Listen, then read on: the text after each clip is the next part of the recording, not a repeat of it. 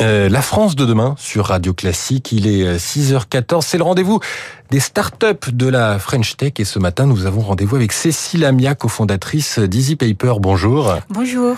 Alors, avec Easy Paper, vous vous attaquez euh, à la bureaucratie, à la paperasse, dans le domaine du recrutement. Est-ce que vous pouvez nous décrire ce que vous faites? Alors effectivement, euh, nous chez Easy Paper, nous facilitons euh, les démarches de mobilité principalement pour des métiers en tension, donc euh, les entreprises qui mhm. ont du mal à recruter et qui très souvent font appel à de la main d'œuvre étrangère. Nous nous proposons une plateforme SaaS qui leur permet d'aller beaucoup plus vite et de générer un dossier administratif conforme. Alors je précise juste SaaS, ça veut dire que c'est une plateforme qui est accessible sur Internet, directement. voilà, c'est parce que cette cette paperasse aujourd'hui C'est particulièrement compliqué de recruter un travailleur étranger quand on est une entreprise aujourd'hui? Alors oui, c'est particulièrement compliqué parce qu'il y a plusieurs administrations qui interviennent. C'est des administrations sur le territoire, mais aussi en dehors du territoire, en fonction euh, voilà du lieu de résidence de, de la personne. Mais aussi il y a plusieurs éléments qui peuvent influencer euh, euh, la démarche à suivre. Par exemple, la nationalité de la personne, les accords bilatéraux entre la France et le pays d'origine de la personne, le poste qui est proposé. Donc, euh, très souvent, les entreprises ne sont pas préparées pour ça, ou du moins les responsables de ressources humaines. Et nous, notre notre outil leur permet de gagner du temps sur euh, ce sujet qui n'est pas forcément leur métier et de se concentrer sur leur cœur de métier. Mmh. Euh, de quel type de main d'œuvre parle-t-on? Est-ce que vous pouvez préciser les, les secteurs qui sont particulièrement concernés? Alors euh, oui, on a plusieurs, mais euh, ceux qui reviennent le plus, c'est dans euh, dans la tech, par exemple des profils dans la cybersécurité, des développeurs entre autres, mais aussi on retrouve des profils dans la restauration, dans le BTP, dans l'agriculture aussi. Donc, euh, enfin, c'est un panel qui est assez large, mais c'est, ce sont ces secteurs qui sont les plus euh, les plus touchés aujourd'hui et dans lesquels nous avons euh, nous avons déjà des accompagnements. Et alors, Cécile Amia, cette idée d'entreprise, elle vous est venue parce que vous étiez vous-même concerné par le sujet, c'est ça? Alors oui, effectivement. Donc moi, je suis arrivée en France, j'étais étudiante de nationalité étrangère et, voilà. Donc lors des premiers entretiens d'embauche, très vite, j'ai compris qu'il y avait une problématique qui n'était pas forcément forcément relative à la qualité de mon profil, mais qui était plus relative à mon statut, parce qu'il faut savoir que lorsqu'on est étudiant euh, de nationalité étrangère, on n'a pas le droit de travailler en France. Du moins, on ne peut travailler que dans une certaine mesure, dans une certaine limite. Et donc, pour passer vers un CDD, un CDI, faut avoir une autorisation de travail, faut euh, changer de statut.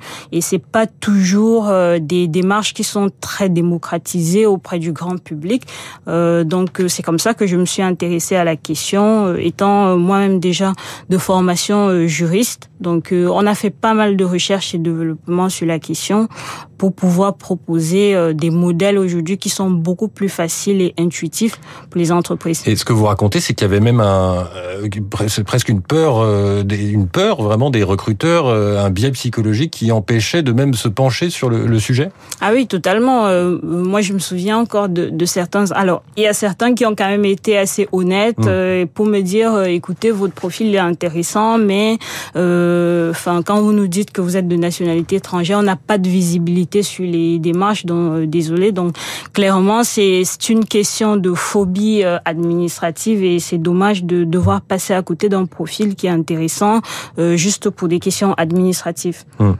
Est-ce que à terme, donc là, c'est vraiment s'occuper de, de, tout ce qui est administratif. Est-ce qu'à terme, vous pourriez devenir une plateforme, euh, Easy Paper, une, une plateforme de recherche d'emploi ou de recherche de candidats? Alors oui, euh, effectivement, aujourd'hui, nous travaillons dessus. Nous proposons aujourd'hui une marketplace euh, dans euh, dans notre plateforme qui mmh. permet aux entreprises d'accéder à des profils.